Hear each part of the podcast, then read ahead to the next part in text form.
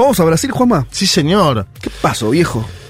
Ya, bueno, era noticia la cumbre amazónica en Brasil, ¿no? Sí. Encabezada por Lula, ahí vamos a ir hacia el final de la columna. Sin embargo, el día viernes se conoció una investigación de la Policía Federal que compromete a Mauro Cid, un ayudante de Jair Mesías Bolsonaro, pero también al propio presidente Bolsonaro, que aparentemente, de acuerdo a la investigación, vendió esos obsequios de para el Estado brasilero de parte de los países árabes, los vendió a través de intermediarios en los Estados Unidos de América. Ese es el título, la noticia. Yo lo que necesito saber rápidamente es, esa venta, Sí. ¿fue antes de, la, de que lo acusen? ¿O vino, o lo- el tipo se lo llevó, lo vendió y después vino la acusación y ahí se querían matar de que lo habían vendido? Eso fue así. Ah, las- esto que te- así eh, fue. eh, Claro, Increíble. claro. Porque es muy berreta eso, vos, Sí. ¿entendés? Yo preferiría como ya la más sobregirada que es Claro. te acusan, te querés sacar de encima, entonces Claro, lo, chau, chau, chau. bueno, No está más, vendelo, no. vendelo, así. Pero no, ellos lo vendieron como si fuera propio, Ellos, no hay ningún problema. ellos suben las joyas el día 30 de diciembre del 2022 al avión presidencial de Brasil, Sí. lo cual hace todo más grave todavía. Y se quedan en los Estados Unidos de América y cuatro lotes de joyas son vendidos. ¿sí? Se tentó el chabón. para generar dinero, atención a este dato, en efectivo, que este es, si vos me decís cómo, con qué palabras definirías a la palabra Bolsonaro, yo te puedo decir muchas, ¿no? Sí. Una es mafia, podríamos decirlo, pero les gusta mucho el dinero en efectivo, este es un dato específico, ¿te acordás los 51 Ah, sí, pro- las sí. 51 propiedades que aparentemente habrían comprado también con dinero en efectivo, en especie, como le dicen en Brasil? Sí. Dinero vivo. me Vivo, enca- dice. Me encanta la Dinero categoría. vivo. Dinero vivo. La viva, el vivo. Eh, También me- la- es buena, es buena. La crocante, le dicen Sí. acá algunos también, ¿no? Obviamente, imagínate que los investigadores dicen, acá hay crímenes de peculado y lavado de dinero, y detrás de todo esto, ¿quién te pensás que está en la justicia? ¿A quién te imaginás que está detrás de esta causa hoy? Eh, al, al- al presidente del Tribunal Alexander de. Moraes, señora, señora archienemigo. Alexander de Moraes, dijo, voy a continuar con esto. Viste que en Brasil las investigaciones tienen título, Ajá, le ponen nombre. sí. Se titula Lucas 12, 2. Que es un algo bíblico. Claro, es un versículo de la Biblia donde se lee, escuché la frase. A ver. Me encantan estas cosas de la justicia brasileña, Poesía. me fascinan porque son muy peculiares del país. Sí. No existen en otros países. No hay nada oculto que no se descubra ni oculto que no se sepa. Mira. Esa es la alusión Lucas 12.2. Sí. Obviamente, imagínense ustedes, después de la operación del día viernes, donde eh, está investigado el propio Bolsonaro, está investigado eh, Sid, su ayudante, que ya está detenido, yo contaba antes, por el carnet de vacunación. Sid aparentemente fue quien falsificó el carnet de vacunación de Jair Mesías Bolsonaro, está detenido desde mayo por ese, ese supuesto, presunto delito. Y atención con otro dato de las últimas horas. La Policía Federal le pide al Supremo Tribunal Federal que ponga fin al secreto bancario de dos personas. Secreto bancario es los movimientos, ustedes bien saben, de dinero de una persona. Jair Mesías Bolsonaro y Michelle Bolsonaro. Todos los investigadores de Brasil, términos periodísticos y judiciales, dicen que es muy probable que en las próximas semanas, por todo esto que le estamos contando y que ahora vamos a escuchar audios, pueda haber una prisión preventiva de Bolsonaro. Digo, ojo, porque puede abrir un escenario novedoso. ¿Cuánta guita es esto? Hasta ahora, ¿Se sabe? ¿Con cuánto lo vendió? en el total Sí. era de 200 mil dólares Ah, aproximadamente. nada. un- Bueno, el total de todo esto. Sin embargo, el problema acá es que son bienes del Estado. No, no. Claro, eh, Además no le importa a la causa. Si era poco Choreaste, mucho. Claro, pero quiere decir, eh, se metió en una por, por poco. Sí, pero acuérdense que Bolsonaro andaba flojo de plata cuando pierde la elección. ¿Tan Acuérdense que, flojo?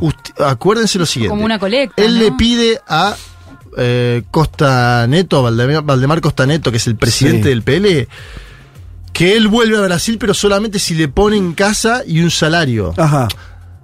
Después uno, hasta las, después están las, las cuestiones personales de cada persona. Este, este señor indudablemente le gusta el dinero en efectivo, vivo, y eh, las vendió y se metió en una.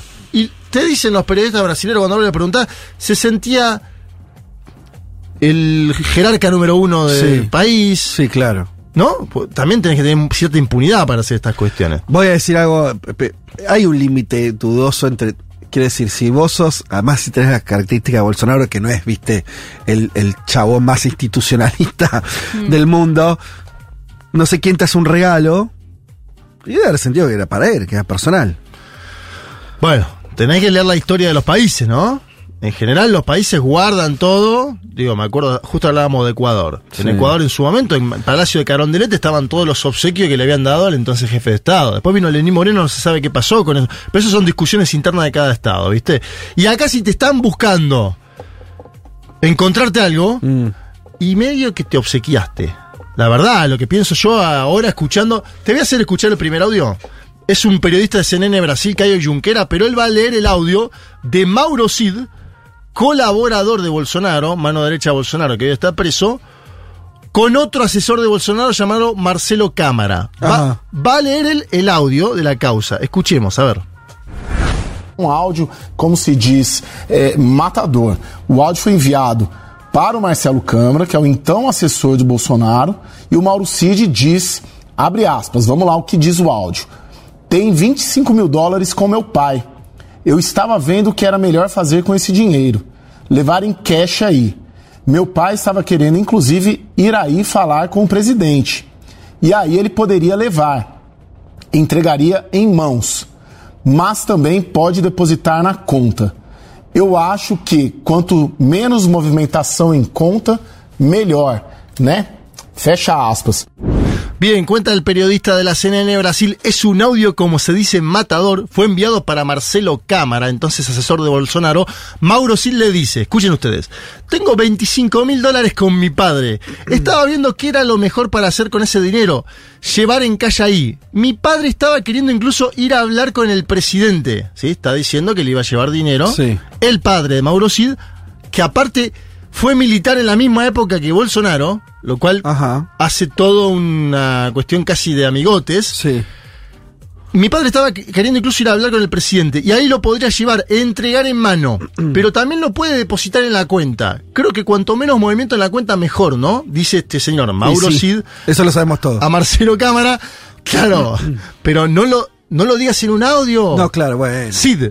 Bien, vuelvo. Las joyas viajaron entonces en el avión presidencial el día 30 de diciembre del 2022, cuando Bolsonaro deja Brasil para no participar en la asunción de Lula. Se acordarán bien ustedes esa época. Son enviadas a través de intermediarios a joyerías especializadas en Miami y Nueva York. ¿Y en- qué pasa? Hay un momento donde el Tribunal de Cuentas de Brasil dice, meses atrás, cuando se empieza a destapar esto, todo eso es patrimonio público. Es decir, tiene que volver a el Estado de Brasil. Sí. Bolsonaro devuelve algunas joyas, Ah, devuelve algunas. pero se dan cuenta de que algunas estaban todavía en Estados Unidos. Entonces Sí. Bolsonaro manda intermediarios a comprarlas. ah, ¿Se entiende? claro. Ahí, ahí descubren todo y hay un problema. Me causa un poco de gracia, pero A ver. hay un problema que, que una de las... Un, un reloj de una marca muy conocida, Sí, que Rolex. exacto, Sí. valuado en 70 mil dólares, Lindo. Que era enviado por los países árabes, eh, lo vendieron y su paradero se desconoce. ¿Sí? Se vendió. Claro. Por, por ahí lo compró alguien en Estados Unidos, un multimillonario, sí. vaya uno a saber, que dijo, No, ni che, tanto. Que tenía la plata. es verdad, alguien con 70 lucas, ¿no? Sí. Sí. En Estados Unidos tampoco es, bueno, es mucha plata, pero. Tampoco es tanto, acá es un depto, No, monoambiente. sí, no sé quién compra eso. Acá es un monoambiente. Sí. Y ahora están las dudas sobre cómo sigue la investigación, porque Mauro Cid le aconsejan de todos lados que le haga una delación premiada a Bolsonaro, ¿se entiende? Ah, sí, claro. Colaborador de Bolsonaro, estaba preso por la falsificación de documentos que eran de Bolsonaro. Le dicen, ¿por qué no te... ¿Por qué no te abrís? Abrís un poco de esto, señalás al otro hombre, Sí. lo terminas de hundir, ¿Y? va detenido. Y sabes que hay un ex ministro de Justicia de Brasil, José Eduardo Cardoso, que dice, loco, ¿por qué no le hace una delación, eh, Mauro Cid? A ver, escuchemos a Cardoso. E eu também fico pensando, eu, eu gosto muito de pensar assim como um exercício profissional, né, Tati? Se eu fosse o advogado do CID, do ajudante de ordens, o que, que eu faria? Claro que, que não há defesa possível. O Não que há mais que defesa faria? possível. Eu aconselharia uma delação. Eu não vejo saída para ele. Sinceramente. Já estava vendo isso antes. Agora, então, o código. Eu não vejo outra saída. Claro, porque o que, que ele tem, o que, que ele vai fazer? Ele vai, primeiro que ele já não vai conseguir matar no peito mais sozinho, porque já a coisa já, já subiu. A maneira que ele tem, efetivamente, é negociar uma delação antes que os fatos apareçam, porque depois que os fatos aparecerem, para que você precisa de delação mais? Era sinceramente que eu aconselharia. A outra alternativa para não passar vexame é renunciar à causa. Si yo fuera el abogado de Cid, Mauro Cid, el, ayudante de Bolsonaro, ¿qué haría? Se pregunta José Eduardo Cardoso en una hipotética eh, idea, hipótesis. No hay más defensa posible, dice. Le aconsejaría una delación, no veo otra salida para, ver, para él. ¿Qué es lo que va a hacer? La forma que efectivamente tiene es negociar una delación antes de que aparezcan más hechos, porque después de que aparezcan más hechos, ¿para qué necesita una denuncia? Es lo que yo le aconsejaría. Otra alternativa es no avergonzarse y renunciar a la causa. Lo dice en tono jocoso. Y atención con este dato.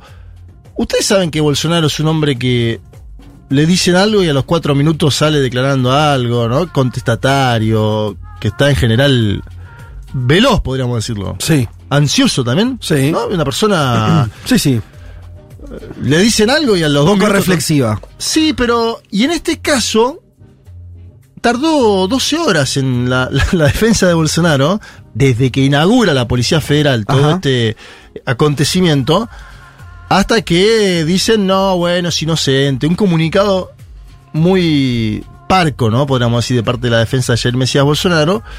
Entonces hay una, ustedes bien la conocen, una influyente periodista llamada Mónica Bergamo, eh, que es de Folia do Sao Paulo, pero que además tiene una columna en Band News Ajá. en Brasil, que se pregunta sobre esto. Dice, ¿qué pasó con la defensa de Bolsonaro y por qué hubo tanto silencio? Porque efectivamente una persona que es tan parlanchina, no podría decir velozmente, jocoso, ¿por qué eh, guardó tanto silencio? ¿Es una causa que lo compromete más que otras?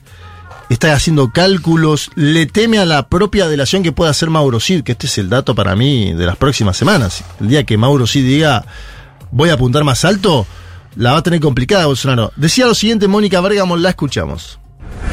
Agora, de todas as investigações, quer dizer, essa é a que está chegando mais perto de uma questão de desvio de recursos públicos, né? E isso talvez explique muito o silêncio do Bolsonaro por 12 horas, né? A defesa dele, quer dizer, você ontem todo mundo tentando falar com as pessoas que cuidam da defesa, não apenas a defesa jurídica, mas a defesa de imagem do ex-presidente da República e a resposta não vinha. Então o silêncio muitas vezes, o Megali, ele fala mais, né? Ele faz mais barulho do que muitas palavras. E o silêncio ontem do ex-presidente durante esse tempo todo foi, vamos dizer assim, ensurdecedor, ou seja, revelador da dificuldade que ele está tendo de explicar toda essa trama, essa trama que envolve valores muito grandes, né? eh, que foram eh, eh, por causa da venda das joias no exterior e para onde foi o dinheiro dessa venda, né? Dice Mónica Bergamo, de todas las investigaciones, esta es la que está llegando más cerca de una cuestión de desvío de recursos públicos. Esto tal vez explique mucho el silencio de Bolsonaro por 12 horas, la defensa de él.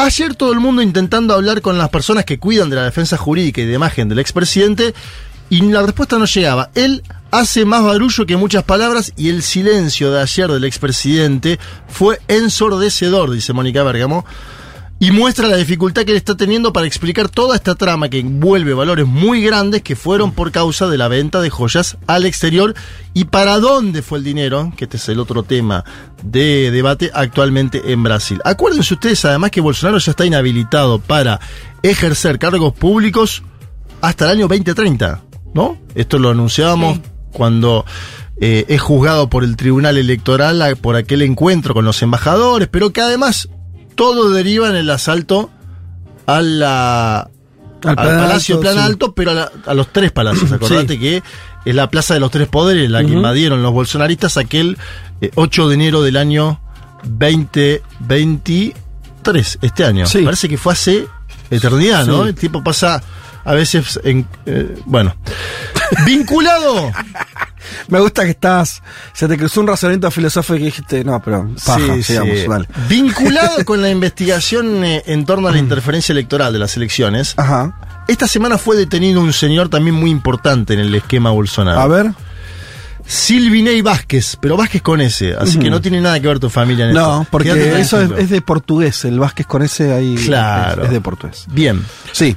Este hombre era el titular de la Policía Rodoviaria Federal, que es nada menos que la Policía Caminera. Sí. Bien. La detención es en la ciudad de Florianópolis. Está acusado, escuchen ustedes, de dirigir numerosos bloqueos de tránsito en el nordeste brasileño para dificultar la votación de las y los electores en una zona que, saben bien ustedes, es históricamente bastión, no solo del Partido de los Trabajadores, sino del propio Lula, que es nordestino. ¿sí? Se lo acusa de que su policía bloqueó caminos para que los nordestinos vayan a votar.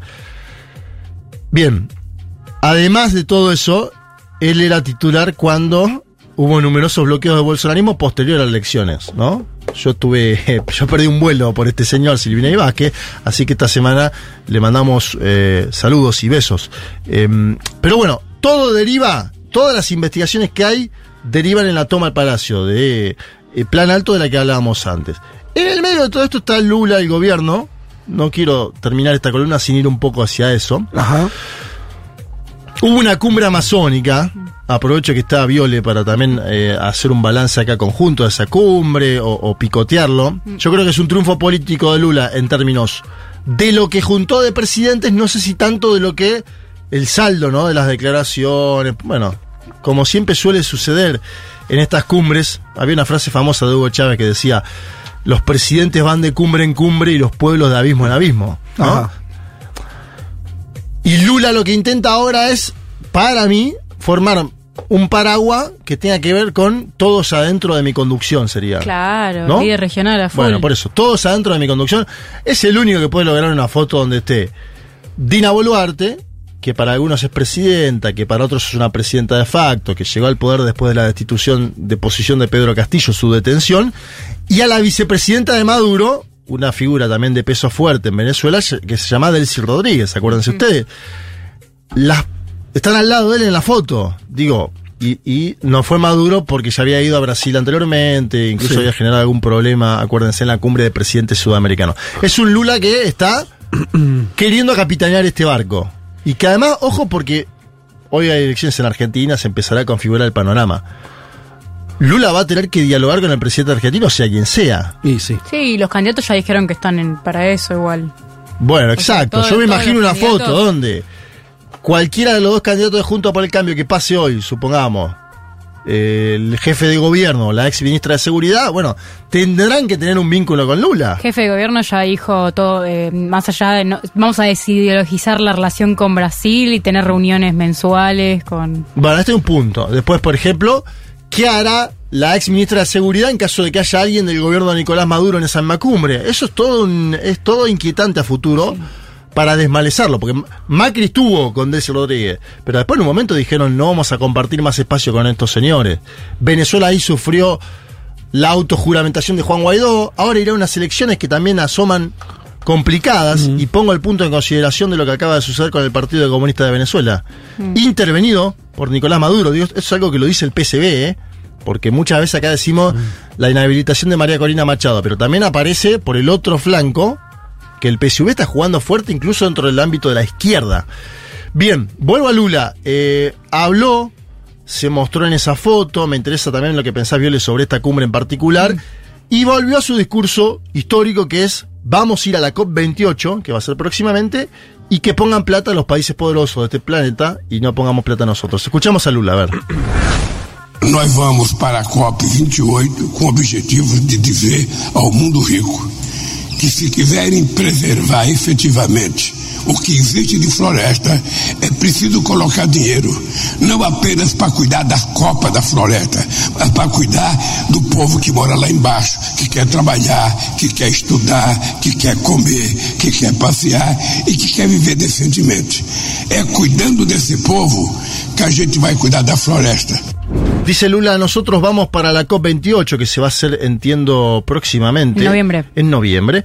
Con el objetivo de decirle al mundo rico que si quisieran preservar efectivamente lo que existe de bosques, es necesario poner dinero para cuidar también al pueblo que vive ahí abajo, que quiere trabajar, estudiar, comer, pasear y vivir decentemente. Es cuidando de ese pueblo que vamos a cuidar de los bosques. Yo creo que es la línea histórica de Lula que me da la sensación de que más allá de la cuestión amazónica particular, peculiar, de juntar a todos los países que efectivamente tienen eh, ese lugar en su eh, suelo, Está la cuestión de él de volver a dirigir, ¿no? Eh, un marco de situación en América Latina, en América del Sur en particular. Y que esto viene pasando con Lula en la CELAC en Buenos Aires, con Lula en la cumbre sudamericana en eh, Brasil, con Lula, con algunos jefes de Estado, en este caso Alberto Ángel Fernández, yéndole a tocar el, ¿no? la puerta diciéndole, che, me conseguí fondos. Acuérdense de aquella famosa frase de Lula? Bueno, Alberto vuelve hoy, mi amigo, vuelve sin plata, ¿te acordás? Sí, claro. Después, con Lula teniendo injerencia en el peso de Dilma en el banco de los BRICS. Con Lula teniendo injerencia en decidir quién ingresa o no a los BRICS. este es el otro punto. Los BRICS se van a juntar ahora en Sudáfrica, entiendo, a fines de agosto. Se ha decidido que la Argentina se sume a un algo así como BRICS Plus. BRICS Plus, sí. Bueno, hay que que igual cuando empiezan a. pero ellos dicen, los cinco, es como, es como el Mercosur. O sea, no entras a los BRICS. el Mercosur tiene cuatro socios. Entras algo a, a los, los amigos de los BRICS, algo así. Y es como el G20 del G5. Ampliado, Claro, el. Mercosur tiene cuatro socios plenos. Sí, y después sí. tiene algunos que son socios invitados, Sí. que van, hablan. Sí, sí. La Argentina habrá que ver ahí qué estatus toma. Mm.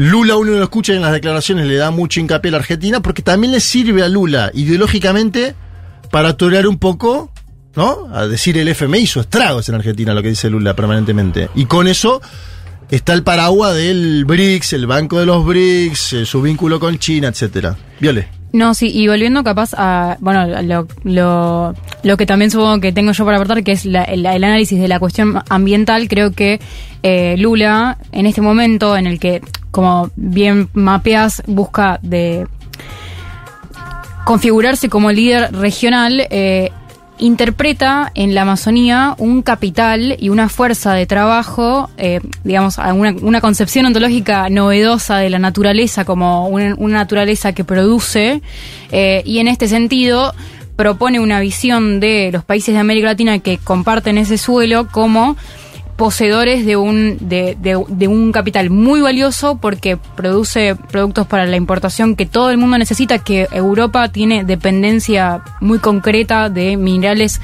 y de bienes que se producen eh, en la Amazonía, pero además que es la Amazonía eh, de América Latina la que se chupa todas las emisiones de carbono Claro. que produce históricamente en gran amplia mayoría el, sur- el norte global. Entonces, en ese sentido tenés una Europa y un Estados Unidos, eh, entre otros, eh, digamos eso como a grandes rasgos, que son los que tienen eh, modos de vida en las ciudades que no serían posibles sin la explotación de la Amazonía Claro. como hay hoy. Y lo que dice Lula es, esto sucede hace años y nosotros somos los que tenemos lo que ellos necesitan. Entonces, Sí. tenemos que juntarnos para hacer un bloque de, de- de- de mayor fuerza que nos permita pesar más en negociaciones internacionales a partir de este capital natural que nosotros tenemos en el territorio. Y eso para mí es fantástico porque no tantos otros eh, líderes de la región lo han hecho y realmente la, disputa por los recursos naturales ya no es, bueno, eh, agricultura que se puede cultivar soja en cualquier lado, más o menos, más con los agrotóxicos, sino son eh, ciertos minerales, específicamente los minerales de transición, los minerales críticos, que son los que eh, Europa y todo el mundo necesita para hacer la transición energética, que son finitos, que tenemos en enorme cantidad y que están acá. Entonces, es, nosotros no podemos negociar si no partimos de la base de que tenemos esa fortaleza. Y Lula constantemente intenta traer a la mesa de negociación ese, esa característica de eh, los países de América Latina.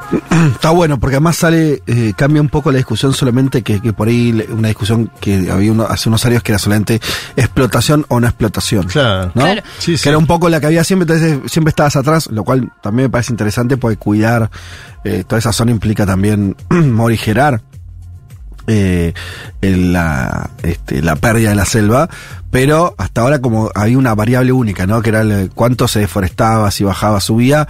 Vos estás diciendo, si entiendo bien lo que contaste, eh, Viole, que es tratar de pensarlo entonces como, como un capital y como algo que también requiere una articulación política entre varios países para, para proponer algún tipo de mecanismo o de, de- de cómo va a funcionar este, ese espacio territorial en función de las necesidades que tienen un montón de otros países, ¿no? En base también a, a responder a las necesidades de la misma población que allí habita Sí. y también partiendo de la base de que primero, justo esta semana salieron los números de deforestación y también fue récord de baja de Sí, deforestación en Brasil. O sea, tener en cuenta eso y por otro lado decir, eh, nosotros vivimos en un capitalismo extractivista, o sea, no hay, no podemos tener modos de vida no extractivistas. O sea, la, la no explotación no es una de las posibilidades. Claro. Pero no es lo mismo cualquier modo de No, explotación. claro, sí, sí. Entonces, y no es lo mismo a cuánto vendés Exacto. eso que estás explotando. Entonces, si vos tenés una mayor, un- o sea, valorás más los recursos que tenés y el potencial que tienen esos eh, esos territorios y la necesidad de cuidarlos para poder seguir explotándolos, entonces ahí podés capitalizar eso como en negociaciones a futuro y Termino con un dato que es lo de bueno, la encuesta Latino Barómetro, de la cual habló la semana pasada Juan Elman. Lo muestra Lula con una aprobación de 61%, Divino. eh, alta, eh, más alta incluso que la de López Obrador, de acuerdo al Latino Barómetro. Después, obviamente, está Folia, que lo sitúa un poco más abajo, las encuestadoras eh, eh, brasileras. Me da la sensación de que hay una aceptación que, en buena parte, más que por la ideología, es por la economía. Ha mejorado mucho en el último año la economía de Brasil. Hubo deflación en los últimos meses, los productos alimenticios salen menos que el año pasado, hubo un aumento del salario mínimo, además bajó un poco ahora las tasas propuestas por el propio Banco Central, en una determinación que, atención, Campos Neto, que es el titular del Banco Central, se juntó en las horas previas a tomar esa determinación con el propio Bolsonaro, algo que circuló ahora en los medios de comunicación en Brasil. Un Lula que está en un buen momento, podríamos decirlo, y un Bolsonaro en aguas bajas. Habrá que ver porque esto también se puede ir modificando, y me imagino incluso que con una detención de Bolsonaro, por ahí sus partidarios se movilizan. Lo pienso en potencial, o- no lo sé. Claro. Con Lula se movilizaron, no tanto como si, si hubiera pasado en otro país, pero se movilizaron. Hubo 580 días que personas fueron a movilizarse Mm. Sí. a Curitiba. ¿Qué sucederá si Bolsonaro es detenido? Es, una, es una incógnita. Ser una incógnita. Bien. Dicho todo esto, cerrando entonces eh, esta parte sobre Brasil, cerrando casi el programa.